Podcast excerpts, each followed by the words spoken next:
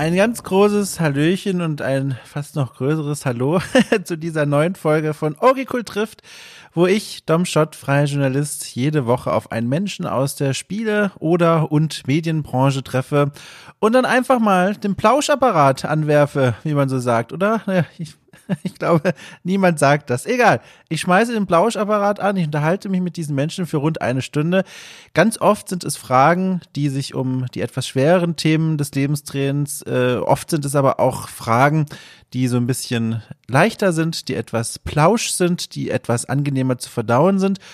Ganz oft aber, und das wissen die Menschen, die hier regelmäßig reinhören, ist es beides. Es passiert beides, ein Auf und Ab. Und heute ist es tatsächlich so, dass bei dieser heutigen Folge, meinem heutigen Gast, naturgemäß das Gespräch etwas auf der schwereren Seite der Dinge zu verorten ist, denn ich habe eingeladen die wunderbare Raphael Ruh, auch bekannt unter ihrem Künstlernamen Glasmond. Sie ist äh, Eigentümerin des Item Shops gewesen, einer Instanz für alle Menschen, die irgendwie was mit Comics, Videospielen, Brettspielen, Animes, Cosplay anfangen konnten. Das war ein ganz wunderbarer Laden, der 2013 da eröffnet wurde, ein Refugium für Menschen, die äh, sich mit diesen Hobbys äh, auskennen, sich dafür interessieren, dort Gleichgesinnte treffen wollen. Und dieser Laden musste jetzt dieses Jahr schließen. Und ich habe Raphael eingeladen, weil ich selber äh, gerne Kunde in diesem Laden war und gerne mal mit ihr aufarbeiten wollte, wie ist das eigentlich alles passiert? Also zum einen, wie ist sie eigentlich an diesen Laden gekommen? Wie sah ihr Leben davor aus? Wie war es dann, in so einem Laden zu arbeiten mit einem kleinen Team? Und dann, wie es dazu kommen konnte, dass dieser Laden schließen musste, obwohl diese diese Community, will ich eigentlich schon sagen, diese, die Stammkundschaft und die Kundschaft selbst so viele tolle Gefühle mit diesem Laden verbunden hat. Also es war ein Gespräch, finde ich, das mir also es hat mir wirklich extrem gut gefallen, weil die, die Reise, die ich da gemeinsam mit Raphael in die Vergangenheit unternommen habe, die war keine leichte, vor allem für sie, weil das alles noch sehr frisch ist. Zum Zeitpunkt der Aufnahme sind das wenige Wochen, zwei, drei Wochen, glaube ich, dass dieser Laden jetzt wirklich endgültig geschlossen wurde. Aber sie hat das so schön gemacht mit mir und das war wirklich eine ganz wunderbare Reise und ich glaube, trotz der schweren Themen, die wir da streifen, äh, war das Gespräch insgesamt ein sehr, ein sehr also ich will fast sagen, gut gelaunt ist. Wir sind da, wir sind da sehr gut durchgekommen. Und ich, also, wenn Raphael das da draußen hört, auch an dieser Stelle nochmal danke, dass du mich da mitgenommen hast. Und nicht nur mich, sondern euch auch da draußen. Äh, denn dieses Gespräch gibt es jetzt gleich. Ähm, noch ein kleiner Hinweis für all jene, die es vielleicht gar nicht auf dem Schirm haben. Äh, es gibt eine Möglichkeit, diesen Podcast hier zu unterstützen. Äh, das gesamte Magazin Okay Cool, das ja quasi hinten dran klemmt. Äh, und zwar gibt es eine Steady-Seite, die in den Show Notes verlinkt ist. Äh, dort könnt ihr ein paar Euro in den Hut werfen. Als Dankeschön bekommt ihr nicht nur mein Dankeschön zurück, sondern auch Zugriff auf ein besonderes Format, auf ein Premium-Format. Das heißt, okay, cool, holt nach. Da spiele ich Spiele, von der die Welt glaubt, man sollte sie kennen und ich habe das noch nie gemacht. Äh, zum Beispiel Firewatch oder Portal 1. Ja, ja, ich weiß, bisher nie gespielt. Die habe ich jetzt nach und nach nachgeholt und dann gemeinsam mit einem Gast aufgearbeitet, neu besprochen. Und das waren bisher zwei ganz wunderbare Folgen. Die dritte ist schon äh, zum jetzigen Zeitpunkt in den Startlöchern. Äh, falls es für euch spannend sein sollte, könnt ihr gerne diesem Link auf die Steady-Seite mal folgen. Ansonsten wünsche ich euch ganz viel Spaß. Lehnt euch zurück. Viel Spaß mit dieser Folge. Äh, und äh, wir hören uns am anderen Ende der Leitung nochmal, was die äh, umständlichst möglichste Formulierung ist für nach dem Gespräch melde ich mich nochmal ganz kurz in einem kleinen Monolog zurück. Bis dahin. Ach Gott, und äh, völlig vergessen, der Laden, der äh, stand in München. ich habe äh, vor allen Dingen, die ich unbedingt sagen wollte, im Vorfeld zu dieser Folge vergessen zu sagen, wo dieser Laden war. Also, er war in München, im Herzen Münchens. Wunderbar. Äh, los geht's.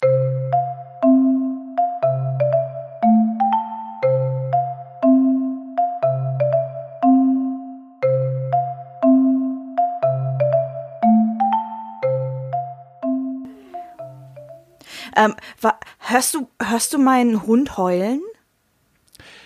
Ich habe ihn gehört, kurz nachdem äh, wir uns hier Hallo gesagt haben, aber seitdem nicht mehr. Äh, pass auf, ich mache mal schnell die Tür zu noch, weil äh, der, der hockt gerade vor der Tür und weint ein bisschen. Moment, bin gleich Ach, wieder da. Ja, klar, natürlich. Ach, Berti. Wein nicht so viel. Die Sarah kommt gleich wieder. So. Äh, der hängt nämlich sehr an seinem Frauchen. Ach je. Und immer, die ist jetzt gerade kurz rausgegangen, ich glaube, um einen Brief wegzubringen. Ja. Ähm, und jetzt sitzt er vor der Tür mit der Schnauze rangeklebt an die Türe Ach, und, und weint sich die Seele aus dem Leib. Ach du liebe Zeit. Aber die, die Aufnahme bei dir läuft noch, die Lokale, oder? Äh, ja, müsste ich. Guck mal schnell. Ja, läuft fröhlich Fantastisch. weiter. Du, ich, ich, ich muss da ständig so oft nachfragen. Ich habe es ja schon eben erzählt. Ich hatte dieses eine Gespräch und danach hieß es so, nö, nö, es hat gar nicht aufgenommen. und seitdem bin ich ein bisschen verstört. Alles gut. Fragst so oft nach, wie du es brauchst. ja, ja, genau.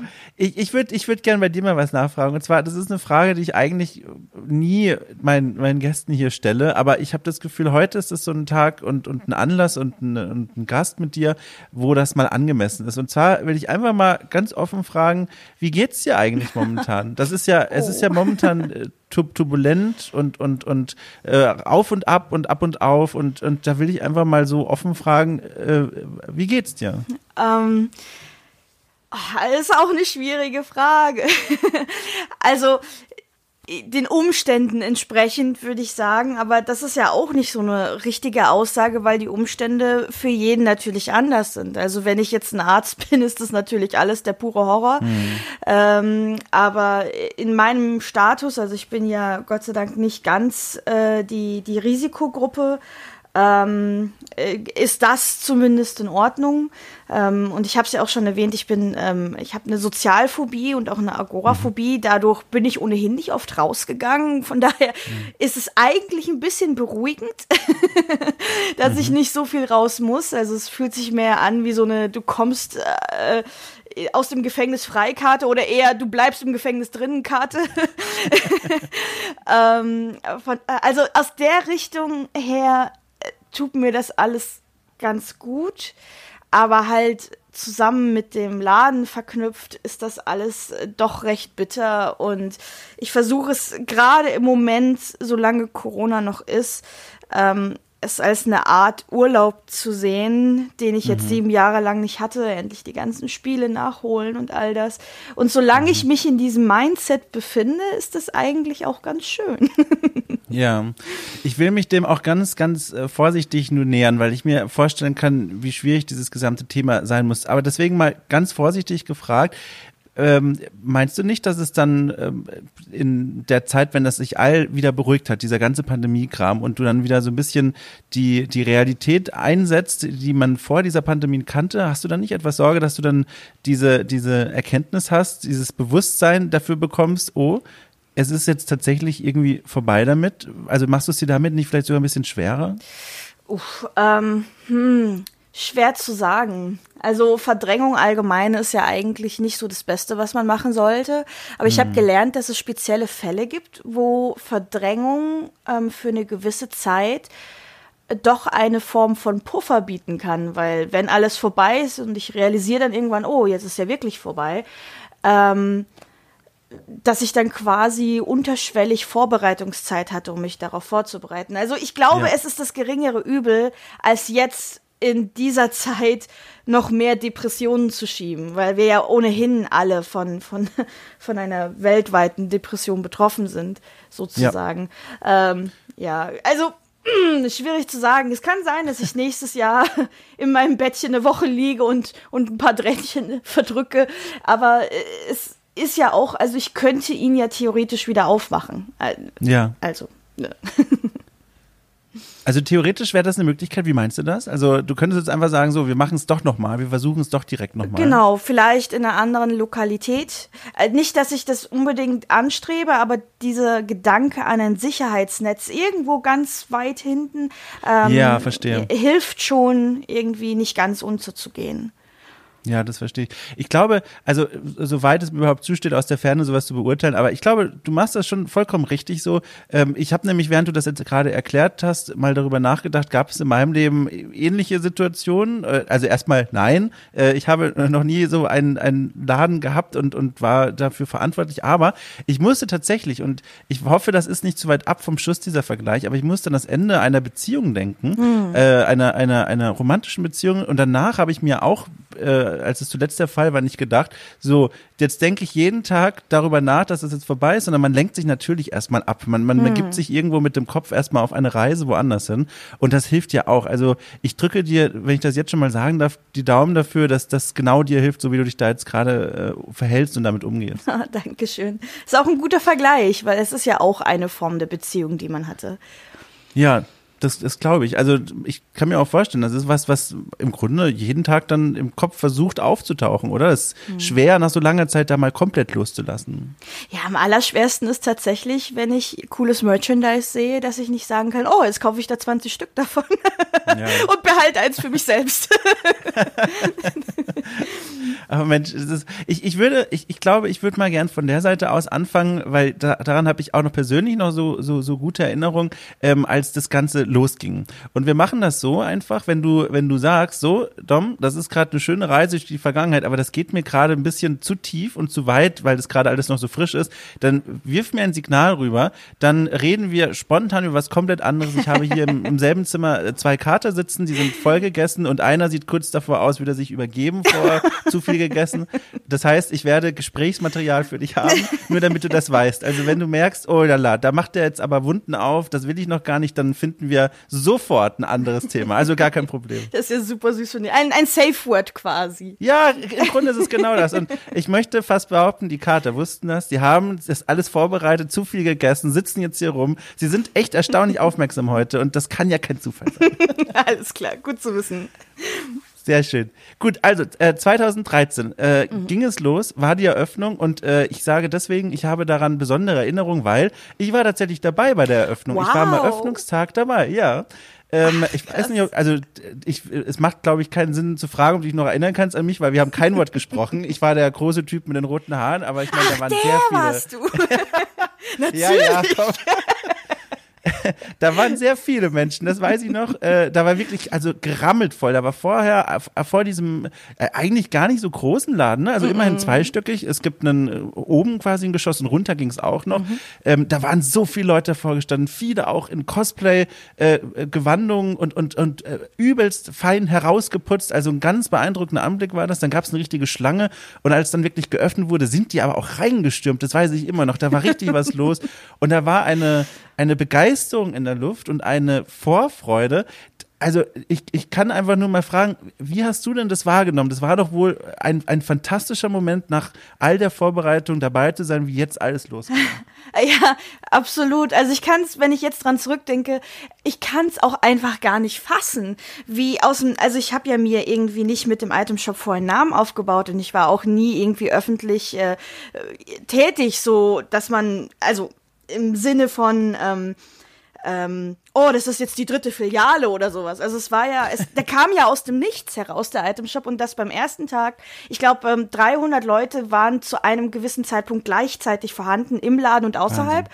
Ähm, äh, dass das beim ersten Tag so ist, das hat mich absolut umgeworfen. Und ganz ehrlich, wenn ich es gewusst hätte, ich hätte mir so in die Hosen geschissen und wäre wahrscheinlich gar nicht aufgetaucht, weil das schon echt. Also, ich war ja ein kleiner Stöpsel. Ich war ja gerade mal älter als 20 und mhm. ähm, und war dann schon CEO und und musste plötzlich, ich habe auch nicht Einzelhandel studiert oder irgendwas und musste mit so einer Situation klarkommen. Das war absolut überwältigend, auch wunderschön, überwältigend, aber wunderschön. Und ich weiß noch, dass ich den, äh, ähm, als wir den Laden geschlossen haben, ähm, habe ich mich oben in mein Bett gelegt. Äh, ich hatte 13 Helfer, glaube ich, waren das da, 13 damalige Freunde und auch Fans von mir und so, die haben ausgeholfen dann in der, in der Zeit vor dem Itemshop und ein, zwei Tage danach. Und die haben sich um mich gereiht und ich lag im Bett und habe nur gezittert und habe im Bett eine Dankesrede gehalten. und das hatte ich nie mehr wieder in meinem ganzen Leben, dass ich ähm, vor so viel Aufregung und Anspannung derart eine derart starke körperliche Reaktion hatte. Also ich habe wirklich ganz, ganz stark gezittert. Ich war aber glücklich, also mir ging es nicht schlecht, nur das war, boah, huh, das war, ja, krass. Ja, also da war ja auch wirklich viel los. Da gab's ja, also das ist jetzt komisch, dass ich gerade damit anfange, aber da gab's lecker Kuchen, weiß ich noch. Da gab's so so Küchlein, aber auch richtig toll gemacht. Da gab's unten sogar so eine so eine Spielkonsole. Ich glaube Street Fighter konnte man da spielen. Also eine mhm. ganze Menge Rahmenprogramm. Äh, aber also ich eben genau, was du sagst, wenn du das vorher gewusst hättest, hat sich das denn nicht vorher irgendwo vielleicht auf Social Media schon äh, absehbar angekündigt, dass da vielleicht doch einige Leute mehr sind? Oder geht man da mit so einem vielleicht schon fast Pessimismus ran? Naja, so weißt du, dieses typische, man hat was Großes geleistet und dann fängt man kurz davor an, das so ein bisschen wieder klein zu reden. So, na, wer will denn da schon kommen? Ja, da kommt doch eh niemand so. Das ist äh, gut getroffen, ja, so in die Richtung geht's. Also lieber macht man sich das irgendwie vor ein bisschen schlecht und wird dann positiv überrascht, als zu denken, boah, also jetzt, oh, jetzt kommen ganz viele und am Ende stehen zwei im Laden und du bist so, ja, ich, äh, ich mache ihn dann mal wieder zu. Aber sag mal, wie, also wie kam es denn dann eigentlich dazu? Also wenn man quasi noch mal einen Schritt vor dieser Eröffnung geht, du hast gerade gesagt, du hast eigentlich gar nicht das äh, Richtige gelernt oder studiert, um sowas machen zu können von der wirtschaftlichen Seite. Wie, wie kommt man auf die Idee, überhaupt so einen Laden dann zu eröffnen? Also warum? Ähm, das hat angefangen, lass mich mal kurz überlegen. Willst du den lustigen Ursprungsanfang oder willst du den eigentlichen Anfang? Also ich will erstmal den eigentlichen und dann gerne obendrauf noch als Sahnehütli quasi die lustige Variante, weil erstmal wissen, wie es war. Okay. Ähm, also ich habe ähm, irgendwann einen Online-Shop entdeckt, wo ich gesehen habe, dass die Großhändler Konditionen anbieten. Das war so ein ganz kleiner Stickerladen. Die hatten so Sticker und Radiergummis. Und ich habe selbst Radiergummis gesammelt. Und mein, ich glaube, mein erster Gedanke war, ähm, hey, wenn ich mich da als Großhändler anmelde, dann kriege ich ja mehr Radiergummis für günstiger. Das ist nicht die lustige, das ist die, die eigentliche. Das ist die eigentliche, das ist die eigentliche. Wahnsinn, ähm, okay. Also so peu à peu ist das dann angefangen. Also dann habe ich mir halt ein bisschen mehr bestellt und habe ich gemerkt, ha, jetzt habe ich ja doch ein bisschen viel. Und dann bin ich auf kleine Cons gegangen und hatte da einen Stand und habe da ein paar Sachen verkauft. Ähm, und äh, das hat sich gut angefühlt, es hat sich schön angefühlt. Ich habe die Interaktion tatsächlich genossen, dieses Beraten und gucken, was will die Person. Also mir geht's nicht so sehr um, ich möchte etwas an den Mann oder an die Frau bringen, sondern eher mhm. Okay, jetzt steht eine Person vor mir und die hat ein Bedürfnis und ich möchte dieses Bedürfnis rausfinden und gucken, ob ich sie mit mein, mein Zeug, das ich selbst liebe und hinter dem ich 100% stehe, irgendwie füllen kann. Also ich möchte so das richtige Deckelchen für das, das passende Töpflein sozusagen finden. Mhm. Ähm, und das hat mir immer mehr Spaß gemacht. Dann war ich auf größeren Messen. Ich hatte nie so einen richtig professionellen Stand, äh, aber ähm, also es war so ein Mittelding zwischen so einem kleinen Mini-Messenstand und so einem so einen professionellen Stand. Mhm. Und äh, irgendwann habe ich ein paar Produkte selbst hergestellt, so äh, duftende Sticker zum Beispiel, French Toast Sticker hießen die damals. Äh, und dann irgendwann wurde mir das zu blöd mit dem Rumreisen, weil ich hatte kein Auto und ich musste immer mit zwei fetten Koffern auf die Conventions fahren und dort alles auspacken. Und dann dachte ich mir, nee, ich möchte einen lokalen Laden aufmachen, damit ich nicht mehr so viel rumgehen muss, weil das stresst mich. Mhm. Und dann habe ich zuerst irgendwo in Pasing damals ein 10 Quadratmeter Lädchen gefunden und wollte den haben. Und durch glückliche Umstände, auf die ich nicht genauer eingehen möchte, ähm, mhm. hat sich dann äh, mein Laden hier in München ergeben, also quasi über Vitamin B sozusagen. Ähm, hieß es ja, hey, komm, also hier gibt es die Möglichkeit, wir machen dir einen guten Preis monatlich und du kannst da reinziehen, wenn du es versuchen möchtest. Und ab dem Zeitpunkt, wo ich wusste, diese geile Lokalität, die ja echt mitten im Zentrum von München ist und die recht groß ist, gehört jetzt mir oder oder äh, mietmäßig gehört sie mir. Ähm, ab dem Zeitpunkt habe ich das dann richtig professionell aufgezogen und bin halt ähm, zu den ganzen Existenzgründerhilfen gegangen und habe mir Existenzgründung Einzelhandel für Dummies gekauft und all diesen Kram. Ähm, und ja, habe das versucht, größer und professioneller aufzuziehen, als ich es davor gemacht habe. Ja, Wahnsinn. Also wie, also das erfordert ja eine Menge Mumm und und und und und äh, ja Selbstbestimmung, dass man sagt, so jetzt mache ich einfach mal einen Laden auf und miete diesen riesengroßen Raum da und und gehe all die Schritte, die man machen muss, um so einen Laden zu öffnen. Ist das was, was du vorher aus dem Leben vor äh, diesen Entscheidungen schon von dir kanntest? Also mhm. hast du vorher beruflich irgendwie was gemacht, was in diese Richtung geht, dass du irgendwie solche Entscheidungen gewohnt warst? Weil das macht man ja nicht einfach, oder? Also das ist ja, äh, das ist ja spektakulär, dass man dann einfach so sagt, so ja, jetzt mal einfach einen Laden, weil ich Bock drauf habe. ähm, tatsächlich nein. Ich könnte auch jetzt echt nicht sagen, wo genau da in dieser ganzen Geschichte der Knackpunkt war, ähm, dass mhm. ich diesen krassen Leap of Faith gemacht habe. Äh, es ist ja auch so, ich habe dafür mein Erbe abgehoben, äh, aufgebraucht. Mhm. Ähm, ich habe mir Kredite geholt, äh, weil ich nicht das nötige Geld dafür hatte. Also ich, ich hatte nicht irgendwie so ein, so ein Safety-Cushion oder wie, wie, wie man es nennt, ähm, ja. auf das ich jetzt leicht zugreifen konnte. Und ich frage mich auch bis heute, wie habe ich das geschafft? Wie habe ich gesagt?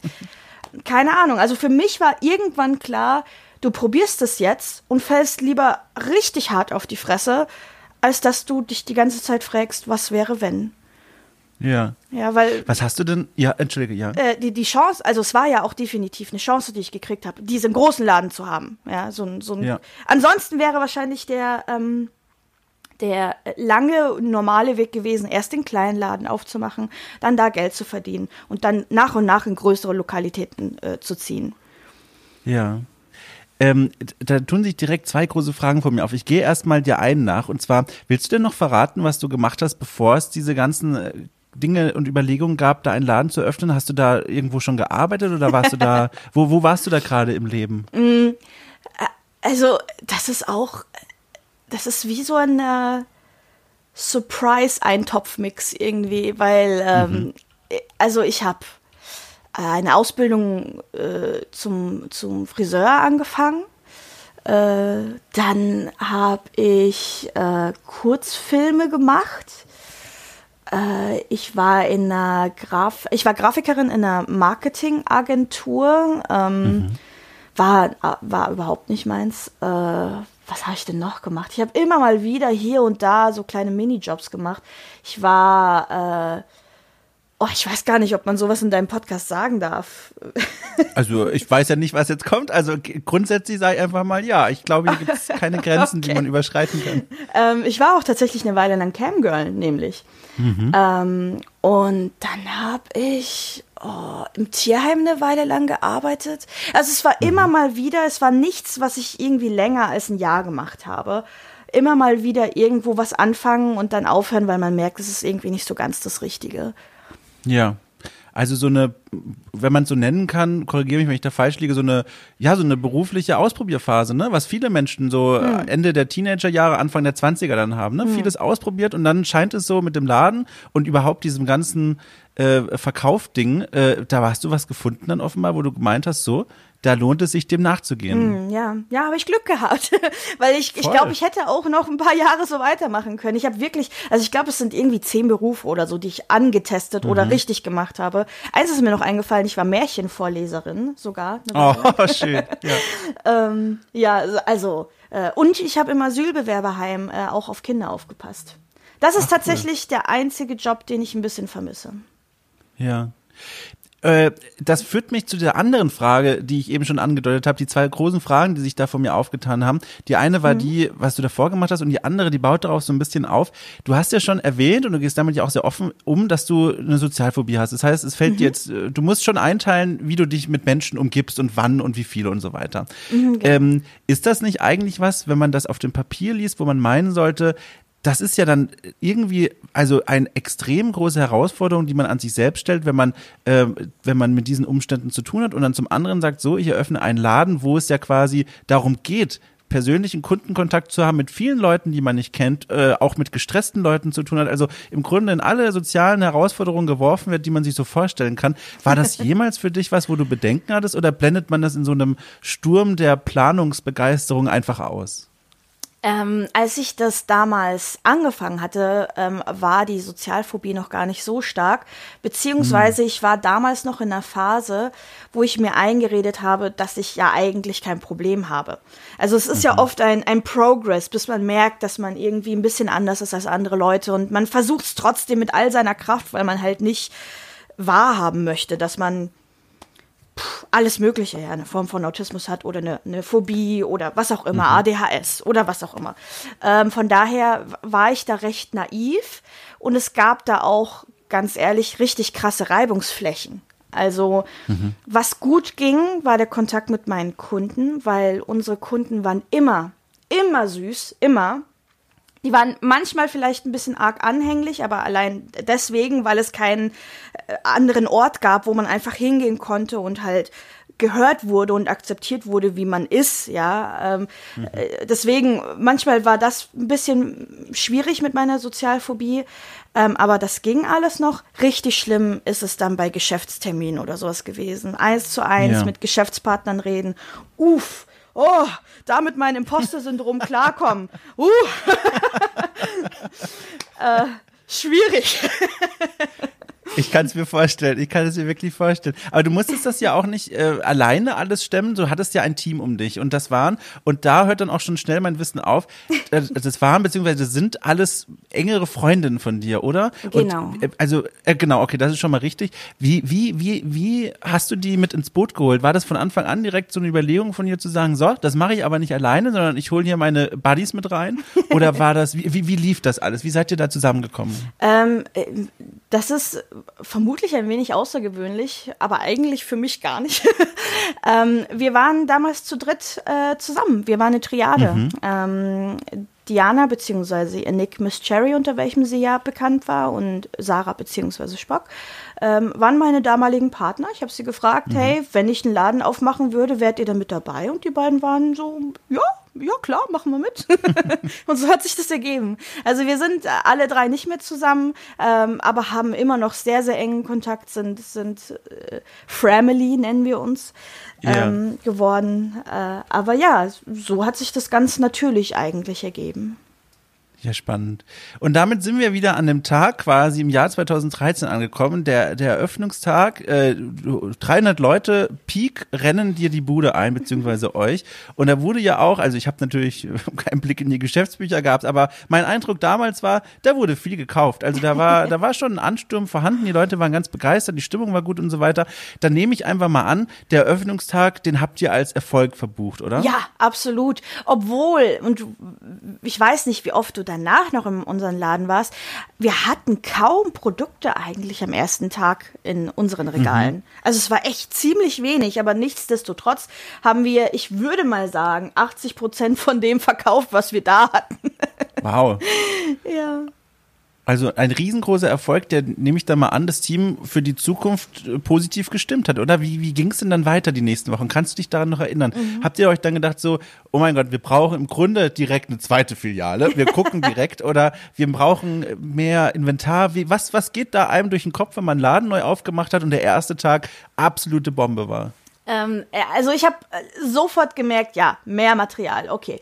Ähm, was ich auch relativ schnell in der ganzen ersten oder in den ganzen ersten zwei Wochen gemerkt habe, ist, ich kann nicht vor Ort sein. Also ich kann vor mhm. Ort sein, wenn es optional ist, aber mich da einzuteilen, und das ist nämlich wieder, da kommt es nämlich wieder in meine Sozialphobie hin, ähm, da feste Arbeitszeiten zu haben, das, das packe ich emotional nicht. Damals konnte ich es noch mhm. nicht benennen, aber ich habe gemerkt, wenn ich gearbeitet habe, ich habe die ganze Zeit gezittert, irgendwann war ich zu überfordert. Das war halt dieser Druck zu funktionieren und wir hatten da zu dem Zeitpunkt oft zwischen, hm, ich sag mal 200 bis 500 verschiedene Gesichter am Tag gesehen. Das war mir einfach zu viel. Ähm, ja. Von daher hat sich dann ganz automatisch dieser Shift ergeben, dass ich mich hinter dem PC sitze und mich um Einkauf, ähm, Preiskalkulation kümmere, auch die Buchhaltung, das Ausrechnen, ähm, dann äh, dahingehend auch die Grafiken. Ähm, Eventplanung, ähm, neue Berechnungen, wie wir Kunden was Gutes tun können oder wie wir auch mehr Kunden anlocken können, dann Mails beantworten. Und das war tatsächlich dann komplett ohne im Laden zu verkaufen, weil das war das Einzige, was ich nicht gemacht habe. Ähm, dann aber auch schon gut eine 60, 70 Stunden Woche manchmal. Also war mhm. schon sehr, sehr übel am Anfang, als ich noch nicht verstanden habe, wie man outsourced. Mhm. Ja. Die, diese Aufgaben, die du da eben angesprochen hast, das waren doch auch alles Dinge, die du dir selber beibringen musstest, oder? Von der Buchhaltung bis zur Planung, irgendwelche Events. Hat dir das Spaß gemacht oder hast du da so Schritt für Schritt erstmal gemerkt, ach du liebe Zeit, was habe ich mir hier denn eigentlich aufgehalten? Es hat mir ähm, teilweise echt übelst Spaß gemacht.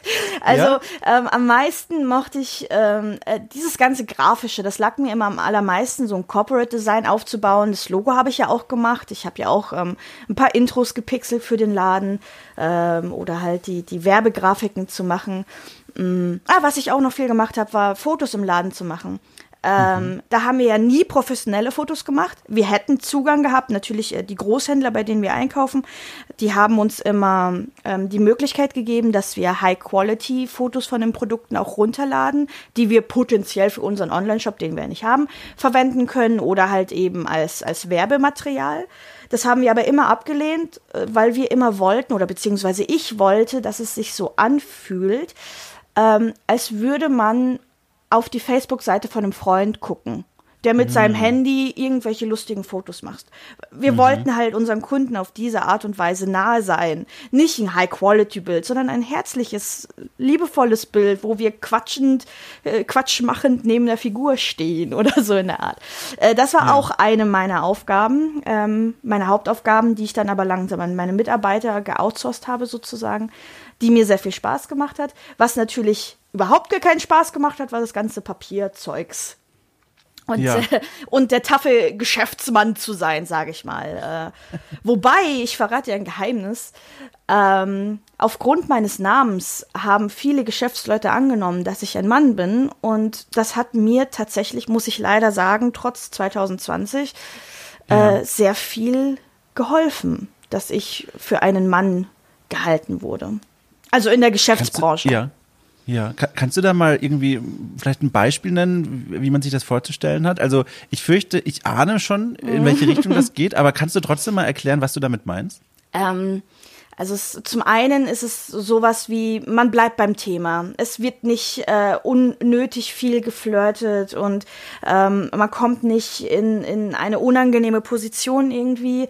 Ähm, also die Mails, die immer anfingen mit äh, Herr, Herr Raphael, ähm, die waren dann oft auf den Punkt gebracht und freundlich direkt.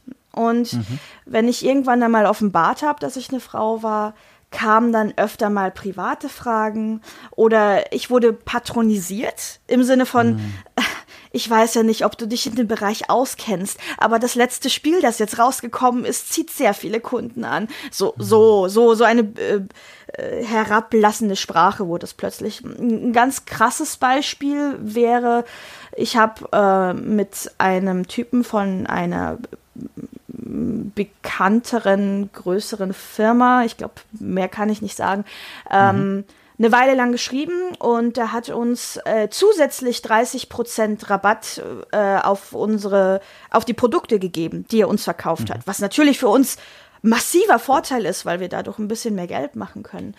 Ähm, und äh, ja, der hat, der war begeistert vom Itemshop, der fand uns toll und äh, der, der wollte uns supporten. Wir sollten auch ein Flagship-Store werden für die. Und irgendwann hat er rausgefunden, ah ja, ja, ich weiß wieder wie. Er hat mich angerufen ähm, hat gesagt, dass er den Herrn Raphael sprechen würde. Und habe ich gesagt, der ist am Telefon. und er war erstmal sehr verwirrt und war so, ach so, du, du bist eine Frau. Ah ja, okay. Ach so, ja, und äh, und wie lange arbeitest du denn jetzt da schon? Und hast du das alleine aufgebaut? Und das ist ja noch okay. Aber dann ging es immer mehr in die Richtung, äh, ja, und hast du in jemanden an deiner Seite und Ach, weißt du was? Und ging immer mehr in Richtung starkes Flirten. Und ich habe gemerkt, wenn ich das ähm, abgelehnt habe, kam danach eine kalte Mail, die ein bisschen gedroht hat, dass man mir weniger Rabatt gibt. Also es war so, ich, als Frau bin ich ganz oft in solche Abhängigkeiten reingerutscht. Also Abhängigkeiten im Sinne von, man wollte das mir antun, so, hey, ja, wenn du jetzt nicht auf mein Flirten eingehst, dann, äh, dann, dann kannst du den Rabatt vergessen. Nicht, dass das jemals wirklich jemand so ausgesprochen hätte. Ähm, Aber das war es halt dann im Endeffekt, über die Blume, ganz vorsichtig. Und ja. Das war, also das auch zu lernen. Ich bin relativ naiv, also ich dachte, das, so einen Sexismus gibt es heute nicht mehr. Ich war ja auch noch sehr jung ich bin sehr naiv in diesen Kram reingegangen und dann haben sich teilweise Geschäftspartner in 5000 Anführungsstrichen ähm, zu mir nach Hause eingeladen und wollten bei mir übernachten. Das habe ich dann ein, zwei Mal mitgemacht, bis ich irgendwann gerafft habe, hey, das ist eigentlich, also was sie da wollen, ist äh, mhm. nicht so geschäftlich. ja, also von mhm. daher habe ich das oft nicht korrigiert. Also hat das, also du hast ja schon beschrieben, was das mit dir gemacht hat, aber hat das irgendwie dafür gesorgt, dass du dann diesen Job etwas weniger äh, gern mochtest oder hast du da schnell einen Weg gefunden, dich damit zu arrangieren? Vielleicht hast du ja auch deine Kollegin da irgendwie mit ins Boot geholt und denen erklärt, was da gerade so abgeht oder wie bist du damit umgegangen, so on the long, uh, long run? Ähm kann ich heute nicht mehr sagen, wie stark mich das damals beeinflusst hat, weil ich halt relativ bald dann diese Mannschiene gefahren bin, also ohne zu korrigieren ja. und dann telefonieren auch vermieden habe. Ähm, das hat tatsächlich viel ausgemacht, viel eingeschränkt. Mhm. Und wenn dann doch jemand mal aufdringlich wurde, was mein äh, Geschlecht anging, ähm, habe ich dann irgendwann den Kontakt einfach gelöst. Auch wenn wir dann mhm. keine besonderen Produkte mehr hatten oder einen Hater hatten oder was auch immer. Das war es mir dann einfach nicht mehr wert. Und da hat es sich dann auch emotional leichter damit gelebt, aber ähm, es hat uns auch ein bisschen Ärger eingebrockt, weil wir immer, wenn wir sowas gemacht haben, oder ich, ich sag immer wir, aber eigentlich bin es nur ich, weil die anderen Mädels ähm, die haben das zwar auch erlebt, aber nur im, im, an der Kasse, also nicht in dem ja. Geschäftsbereich. Ähm, es hat mir dann doch Ärger eingebrockt, äh, weil ich dann fast immer fest damit rechnen konnte, dass eine schlechte Bewertung danach auftaucht online hm. nach solchen Geschichten. Hast, hast, du jemals überlegt, dass damals, also wenn du dich noch erinnern kannst, irgendwie das öffentlich mal zu machen und einfach mal, also was heißt einfach, streicht das, aber quasi das irgendwie transparent zu machen, um so einen Weg damit zu finden, so vielleicht damit umzugehen, weil ich kann mir vorstellen, dass die Öffentlichkeit, wenn sie davon dann was mitbekommt, da natürlich auf deiner Seite ist und sich dann vielleicht, weiß ich nicht, dann irgendwie aus Solidarität irgendwie in den Laden häufiger kommt oder was weiß ich. Gab es da jemals mal solche Überlegungen oder hast du das wirklich dann so pff, versucht, damit selbst irgendwie umzugehen, mm. weiterhin? Äh, es ist ein, ein delikates Thema, ähm, ja. weil auf der einen Seite ähm, bin ich eine Person, die denkt, sobald man irgendwie eine Form der Reichweite hat, hat man auch eine gewisse Verantwortung der Gesellschaft gegenüber, diese zu erziehen. Mhm. Und wir hatten ja irgendwann fast 20.000 Fans auf Facebook. Äh, und das ist halt schon eine beachtliche Reichweite von auch sehr vielen jungen Leuten, die, ähm, die ja, ähm, in der Hinsicht äh, bestimmt auch das Wissen aufgesogen hätten und für die es auch äh, interessant mhm. gewesen wäre. Auf der anderen Seite wollte ich, dass unser Laden ein Safe Haven ist und ja. man sich nicht immer mit sowas auseinandersetzen muss. Und ich weiß auch, wie schnell, wenn ich jetzt als Frau darüber rede, wie schnell es passieren kann, dass ein, ein, ein junger Typ zum Beispiel sich dann nicht mehr so wohl fühlt, ja, weil mhm. das ja indirekt ihn irgendwie auch betrifft. Und ich wollte nicht, dass das passiert, weil nur weil ein paar Arschlöcher sind, ist ja nicht jeder gleich, ja. you know. Ja. Deswegen, was wir versucht haben, ist, dem anders entgegenzuwirken, indem wir einfach das Ganze positiv vorleben und zeigen, mhm. hey, wir sind Frauen, wir zocken, äh, wir kennen uns ziemlich gut in dem Bereich aus. Äh, Punkt. Also quasi anstatt laut zu werden und zu sagen, wie viel Negatives es gibt, das Positive vorzuleben. Ähm, ja. Ich habe ab und an mal versucht, äh, da ein bisschen ähm, auf Themen einzugehen, aber und ich hatte auch viel Support. Äh, das, ja. das stimmt, da liegst du vollkommen richtig. Da waren Leute, die standen mit voller Kraft hinter uns und haben gesagt, oh, sag mir, wer das war, ich, ich gehe da hin und sag dem mal mhm. was. ähm, und halt auch Leute, die tatsächlich dann solidarisch öfter in den Laden gekommen sind und gar nichts gekauft haben, nur einfach da waren, um, um uns auf, auf uns aufzupassen. Das war so, ja. Aber es hat natürlich auch sehr negative Wellen geschlagen, weil viele sich von sowas angegriffen fühlen und äh, dann den Mund aufmachen und dann anfangen zu diskutieren und dann teilen sie den Beitrag auf ihrer Facebook-Seite und schreiben dazu, lol, äh, Feministinnen, ja. lol, lol, lol. Und dann kommen noch mehr Hater und äh, ich war ja ohnehin schon mit meiner 70, 80 Stunden Woche überfordert. Äh, also 80 war es nicht, aber ähm, war ich ja ohnehin schon überfordert und dann auch noch ähm, quasi unfreiwillig ein äh, ein Social Warrior zu werden oder Social ja, Awareness ja, ja. Mhm. Warrior, ähm, das, das war mir zu viel. Das habe ich nicht gepackt. Ich meine, jetzt habe ich die Zeit dafür, deswegen rede ich mit dir auch darüber. Aber äh, damals, ich wollte einfach nur den Tag überleben und schaffen und mich auf meine Arbeit konzentrieren und nicht Angst haben, okay, wenn ich jetzt Facebook anklicke, wie viel Negatives steht da jetzt? Wie viel Hate kommt da jetzt? Das, das habe ich nicht gepackt.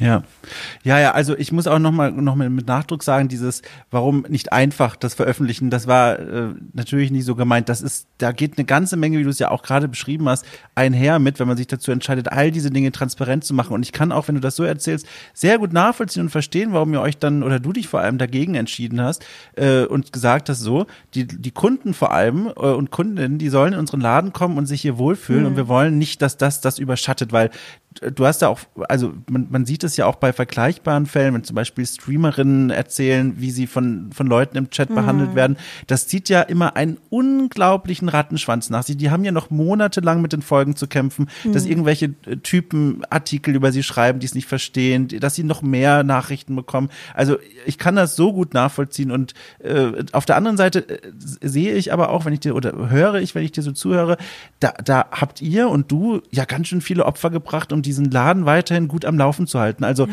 angefangen von, du kannst im Grunde nicht mit gutem Gewissen dein Geschlecht am Telefon äh, beziehungsweise in Mails verraten, mhm. äh, bis hin zu, wir können nicht offen in der Hinsicht mit den Kunden über Dinge sprechen, die quasi hinter den Kulissen so passieren, mhm. um diese gute Stimmung aufrechtzuerhalten. Was hat das mit dem Team und mit euch gemacht? Also ich kann mir kaum vorstellen, was das für eine Wirkung über Jahre hinweg auf, auf ein Dreierteam haben muss, wenn so viele Dinge ständig balanciert und ausgehalten werden müssen. Oh, also am meisten habe ich darunter gelitten. Die anderen beiden Mädels ähm, und zum Zeitpunkt, also wir hatten ja auch mehr Angestellte, aber das Kernteam waren nur wir drei.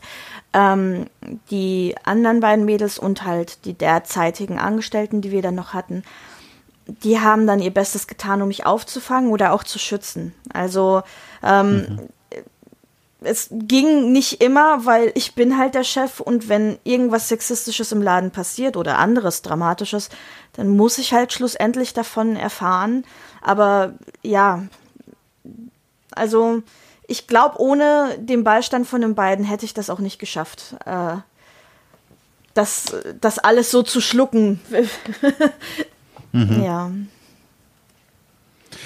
In dem, ich, ich, ich habe gelesen, auf dem, in dem Abschiedstext, den du geschrieben hast, äh, der auf der Homepage äh, vom Itemshop zu lesen ist, als der Laden dann geschlossen wurde, da sprichst du auch, wenn ich mich richtig erinnere, von, von Burnout mhm. und, und all diesen Dingen.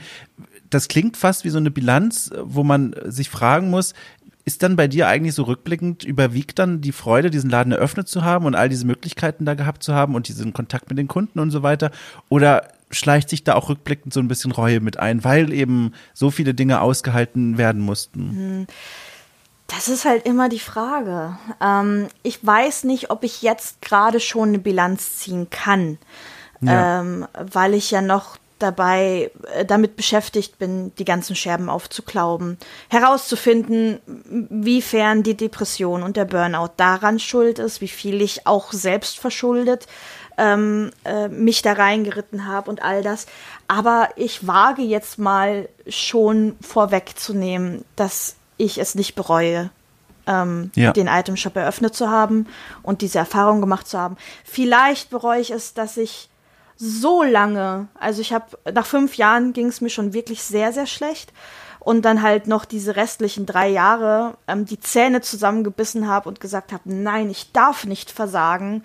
Also mhm. das bereue ich vielleicht die letzten drei Jahre. Aber ja. ansonsten, ah, das wäre schon ganz schön doof, wenn ich noch so naiv wäre wie vor sieben Jahren. Ja, also ich, ich, ich kann nur vermuten, die Dinge, die man da lernt, die sind Gold wert, glaube ich, diese Lektion, oder? Mhm. Diese, auch diese Momente, in denen man sich selbst auch wieder so viel besser kennenlernt und einfach merkt, wie man sich in bestimmten Situationen verhält. Also ich glaube, allein das ist schon viel wert, mhm. kann ich mir vorstellen. Ja, und es ist ja auch viel Schönes passiert. Also äh, mal abgesehen ja, davon, natürlich. wir reden jetzt die ganze Zeit über so negative Dinge, aber es ist auch wirklich, äh, ich habe fast alle meine Freunde über den Item Shop kennengelernt. Ähm, ich habe Urlaub mit Kunden gemacht. Also das klingt jetzt so, das klingt irgendwie ein bisschen grenzüberschreitend, aber ähm, Leute, die mal meine Kunden waren und dann zu Freunden ja. geworden sind. So. ähm, und ich habe großartige, inspirierende Menschen kennengelernt. Zufällig auch richtig coole Leute, so, keine Ahnung, die Synchronsprecher von Sailor Moon stand irgendwann mal bei uns an der Kasse oder Wahnsinn. solche Leute oder ähm, äh, auch sehr schön war, ähm, Leute, die bei Doctor Who mitgearbeitet haben, die waren auch irgendwann in unserem Laden und haben sich über die TARDIS gefreut. Ach, oder der, äh, ein paar Artists, äh, die ähm, äh, zum Beispiel der Lead Concept Artist, glaube ich, von Rapunzel, der war auch zufällig bei uns und da haben wir gerade das Rapunzel. Artbook verkauft und der, das habe ich gemacht. also auf Englisch und dann hat er uns das auch unterschrieben. Also es sind schon lustige Dinge passiert und natürlich die Freude von Kunden, das war das, das war das Chefskiss, das war das Top Notch. Also einfach dann zu sehen, wie glücklich die sind und wie glücklich sie mit ihren Produkten sind und wie glücklich sie sind, einfach nur da sein zu dürfen und wie dankbar sie sind, das war, ich glaube, das wiegt alles auf. Ja, ja. Ich kann mich auch noch erinnern, ich war auch da noch einige Male nach der Eröffnung in den Jahren darauf immer mal wieder zu Gast bei oh, euch, schön. zu Besuch als, als Kunde. Ähm, und da erinnere ich mich auch, da war die Stimmung immer eine sehr angenehme. Auch die anderen Kundinnen und Kunden, die im selben Moment dann wie ich da waren, die wirkten immer alle sehr entspannt und gut gelaunt. Und es war auch äh, dieses Hörensagen war auch so ein ganz großes Ding, habe ich das Gefühl. Also Item Shop, das war immer so, wenn man mit Leuten, die vielleicht irgendwie in diesem Spiele, Medien, Anime, Filmkosmos unterwegs sind, das war dann immer immer eine Nennung, wo es dann hieß, da musste hingehen. Das ist wie so, so ein bisschen vergleichbar gewesen wie, und jetzt muss ich kurz nachdenken, wie heißt dieser Laden, den kennst du mit Sicherheit, in London, dieser Fantasy Bookstore, ah, dieser ganz bekannte, ja. Forbidden Planet. Ja, Forbidden Planet, Forbidden, genau. Genau, das hat sowas von Forbidden Planets Charakter immer gehabt, weil auch da, wer davon jetzt draußen noch gar nichts gehört hat, das ist einfach ein, also was heißt schon wieder, ich sage schon wieder dieses Wort einfach, aber das ist ein ganz bekannter äh, Laden in London, wo es also unglaublich viele mm. Fantasy- und Sci-Fi-Bücher gibt, Pen-and-Paper-Spiele, Brettspiele und da heißt es dann immer von Leuten, die damit was anfangen können, du musst zu Forbidden Planets mm gehen. Und mm Item Shop hatte in München immer einen ganz ähnlichen Stand, also oh. auch in meinem. Freundeskreis. Und das ist halt schon, ich meine, das kommt ja nicht von über Nacht und ungefähr. Also das ist, das könnt ihr euch ja riesengroß auf die Stirn schreiben. Das ist ja eine fantastische Leistung einfach. Das ist ja wirklich grandios. Das kommt ja nicht ohne Grund. Oh, ich ich werde ganz rot hier. ja, und man sieht es ja auch bei den, bei den Kunden. Du hast mir das im vor, äh, vor der Aufnahme auch nochmal drauf hingewiesen. Ich hatte das da auch schon gesehen. Ähm, auf eurer Facebook-Seite habt ihr ein Foto veröffentlicht ähm, von den Kundinnen und Kunden, die da noch so äh, ja, Bilder gemalt haben, Comics geschrieben haben, Briefe euch geschrieben haben, die äh, dann äh, ausgehängt wurden auf der Innenseite der Tür bei euch im Laden. Ja, ähm, also es ist auch, äh, es ist ein, hm, ich würde sagen, ein klein wenig selfish auch, weil ähm, natürlich uns das auch über den Schmerz hinweg hilft, ähm, zu sehen, dass wir doch ähm, den Leuten was bedeutet haben. also, ich meine, es ist, es ist, ich denke, ein kleines Museum der, der Kunden, die man jetzt äh, noch betrachten kann, übrigens, solange da noch nichts Neues drin ist im Laden. Ja. ja.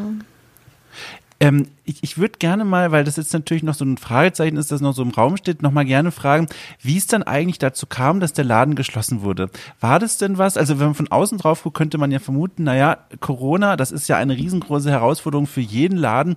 Lag es daran oder war das etwas, was sich vielleicht schon vorher irgendwie irgendwo abgezeichnet ja, hat? Ja, halt in, in diesen drei Jahren, äh, von dem ich vorhin erzählt habe, ähm, hm. da war das auch immer, ich weiß noch, dass ich immer wieder ähm, auch unfairerweise, äh, muss ich sagen, ähm, meinen Mädels gesagt habe, ich pack das nicht mehr, ich mache den Laden jetzt zu, ähm, wenn halt wieder irgendwas schiefgelaufen ist, weil natürlich läuft bei uns auch was schief ähm, was für die natürlich auch ein massiver Stress war. Und ich hätte es eigentlich machen sollen, anstatt einfach nur zu drohen, weil das ist nicht, mhm. nicht nett und tut niemandem gut und sowas. Also da war eigentlich schon klar, dass das alles sehr auf der Kante steht.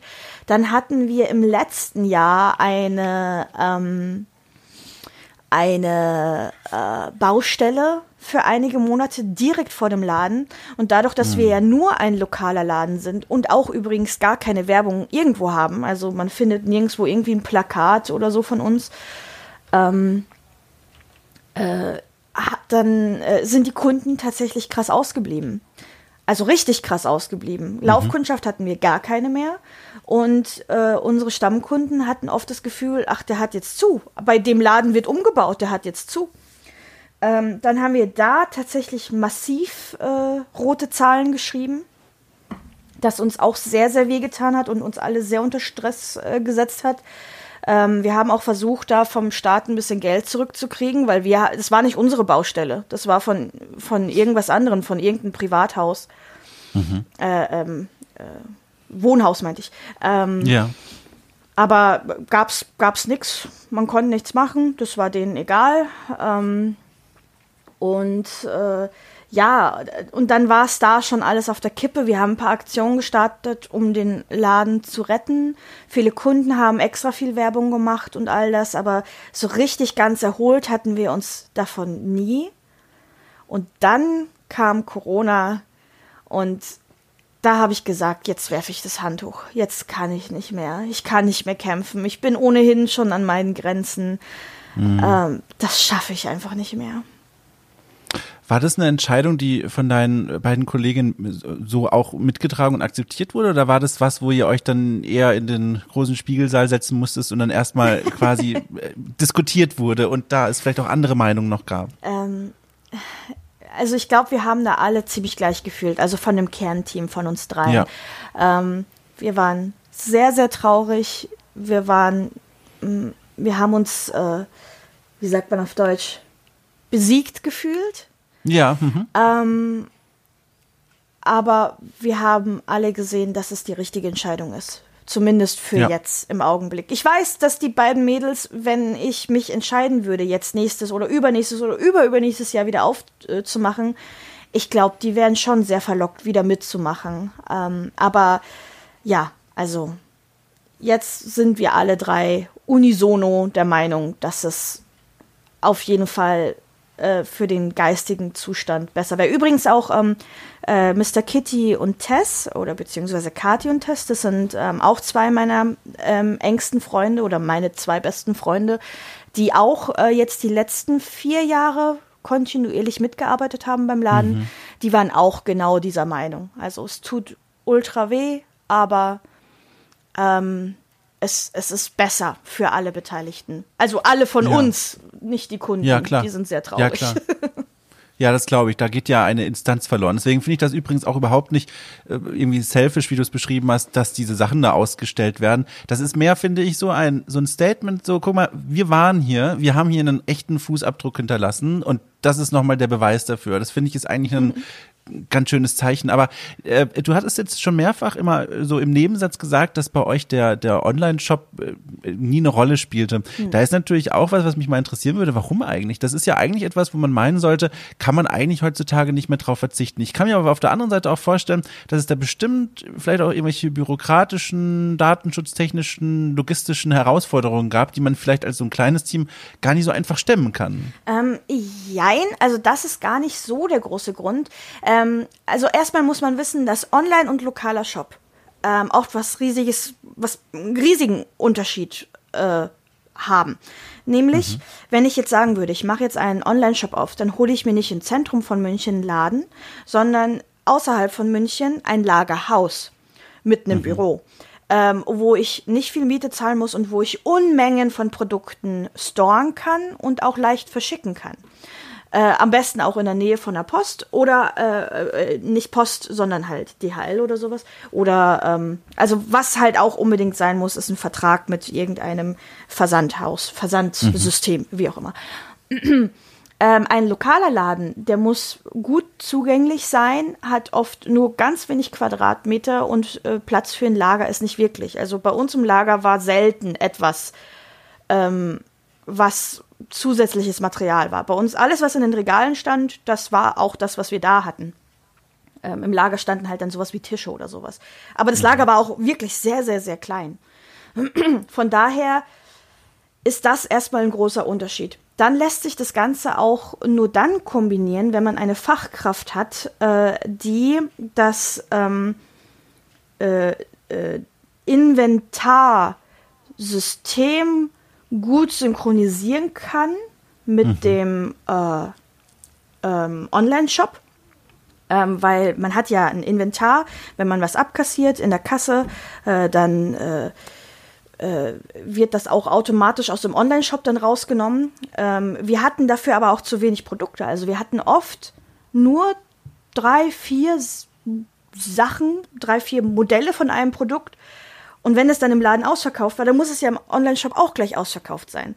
Dann mhm. kommt noch dazu, dass man von den ähm, Produkten auch Fotos machen muss. Also es gibt High-Quality-Fotos, aber es gibt natürlich auch Produkte, die keine äh, Fotos haben, die wir dann anfertigen müssen. Dafür braucht man dann ein kleines Studio oder zumindest eine gut ausgeleuchtete Softbox.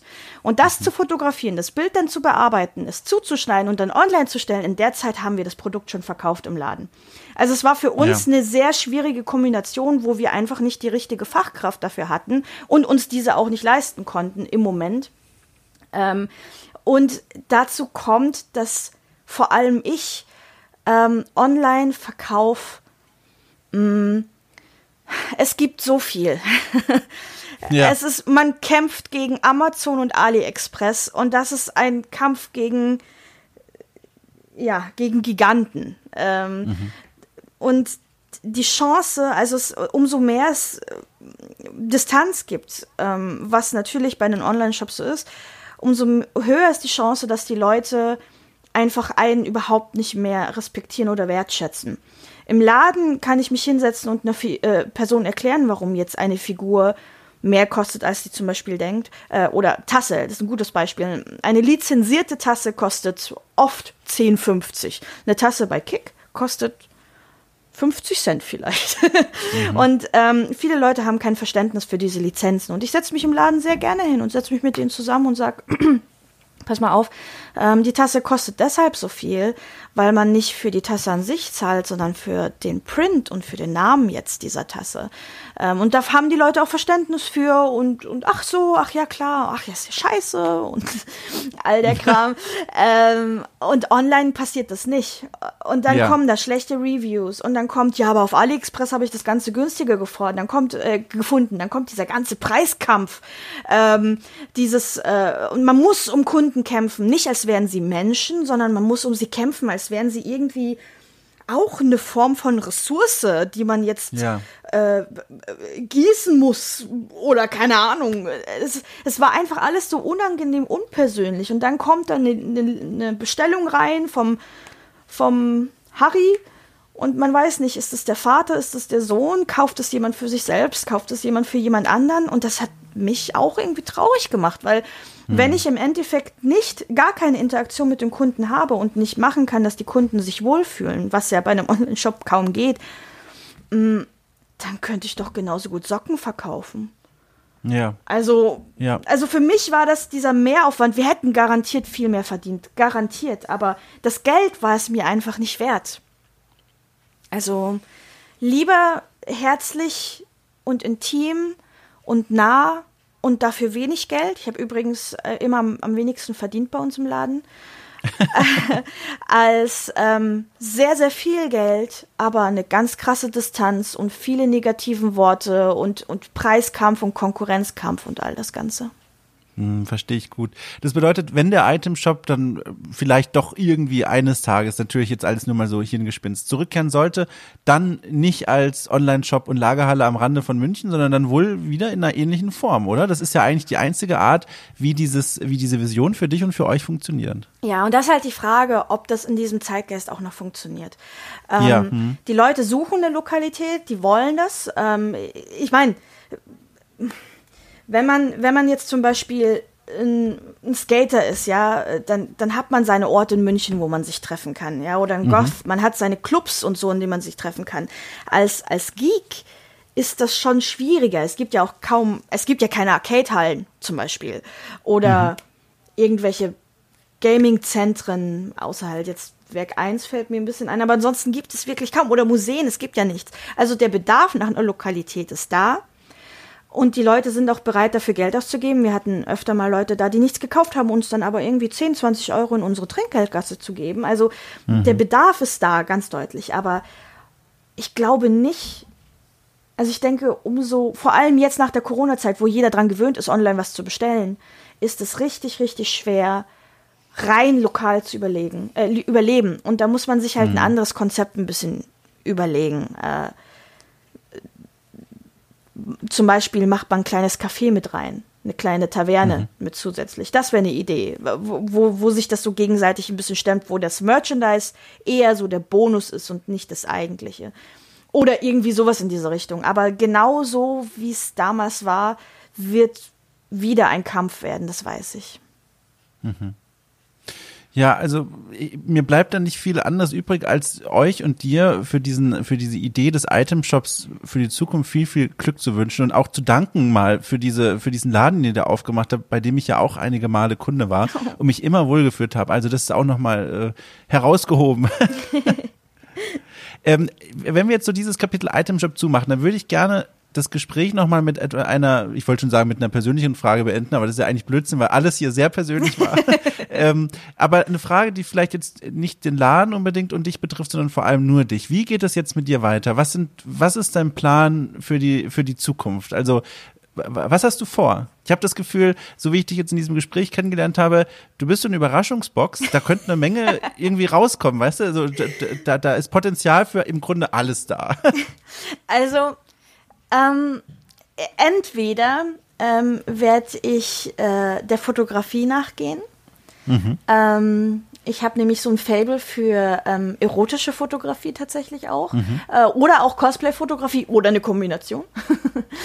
ähm, entweder das, wobei das äh, sich auch ein bisschen arg schneidet mit meiner Sozialphobie. Äh, dann vielleicht doch eher das Editing nur, also nicht die Fotografie, mhm. sondern nur das Editing. Mal gucken. Aber so ein richtiger Traum von mir, den ich schon sehr lange habe, ähm, aber dafür brauche ich definitiv einen Geschäftspartner, der zumindest neurotypischer ist als ich mhm. und den harten Geschäftsmann spielen kann, hinter dem ich mich ein bisschen verstecken kann. Äh, ein anderer Traum von mir ist ein, ein, oh, ich habe dafür immer noch kein Wort gefunden, eine Art Freizeitpark, Mittelalter-Fantasy-Freizeitpark aufzumachen, aber in dem es nicht äh, Achterbahn oder sowas gibt, sondern einfach nur Häuser und alle Leute sind gewandet und man kann mittelalterlich speisen und mittelalterlich äh, oh. einkaufen. Das ist so ein ultimativer Traum von mir. Und vielleicht, wenn ich wieder ein bisschen aus dieser ganzen Burnout-Geschichte raus bin, kann ich mich mal weiter davor tasten in diese Richtung. Ja, ja also äh, ne, erstmal alle Zeit der Welt nehmen, also weiß ja selber auch, aber ich glaube, es schadet nicht, das so dann nochmal zu hören. Aber das ist, finde ich, ein ganz wunderschöner äh, Traum und, und Blick in die Zukunft. Ähm, ich weiß gar nicht, äh, vermutlich kennst du das alles schon, aber ich sage es trotzdem vorher mal. Ich habe äh, für einen Artikel über Lapa, mhm. über diese Community, habe ich äh, vor einigen, vor einigen Wochen war das, mit einer Laperin gesprochen und die hat mir von einigen Events erzählt, die man in dieser Szene ganz besonders gut kennt. Ich habe jetzt leider den Namen vergessen, aber in Kanada gibt gibt es ein sehr äh, traditionsreiches altes Event und dort im Rahmen dieses Events wird auch eine Siedlung gebaut. Wow. Äh, und die wird quasi, ja genau, und die wird von, ach guck mal, dann kennst du sie. Sehr gut. nein, dann werde ich dir im Anschluss, ja perfekt, dann werde ich dir im Anschluss mal die Links dahin Ja, schicken. gern. Ähm, und die bauen da eine Siedlung und das ist jetzt nicht genau das, was du beschrieben hast, aber das erinnert mich daran, weil das ist eben eine Siedlung, die von den Besuchern dort jedes Jahr quasi weitergebaut wird. Hm. Und da gibt es eben all das auch. Da gibt es Märkte, da gibt es die Tavernen, da gibt es Freizeitangebot.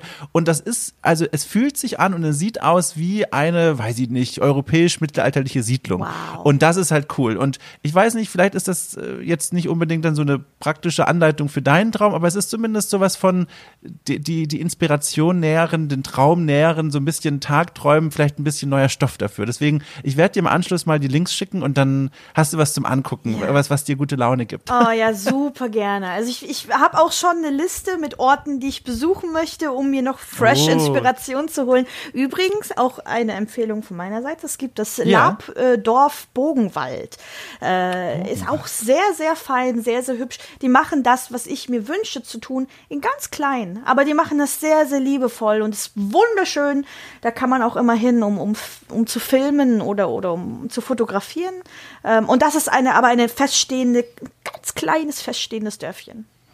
Ja, also äh, äh, bitte vergiss mich nicht anzupingen, wenn diese Siedlung, äh, Taverne, was auch immer davon irgendwann mal der Realität nahe kommt. Zum einen würde ich dich dann natürlich super gerne nochmal vors Mikro setzen und äh, davon dir erzählt bekommen. Zum anderen will ich dann auch gerne vorbeikommen. Ich erinnere mich nämlich, als ich noch regelmäßiger Hearthstone gespielt habe, äh, die Menschen und du vielleicht auch, die das gespielt haben, da draußen wissen, worauf ich hinaus möchte.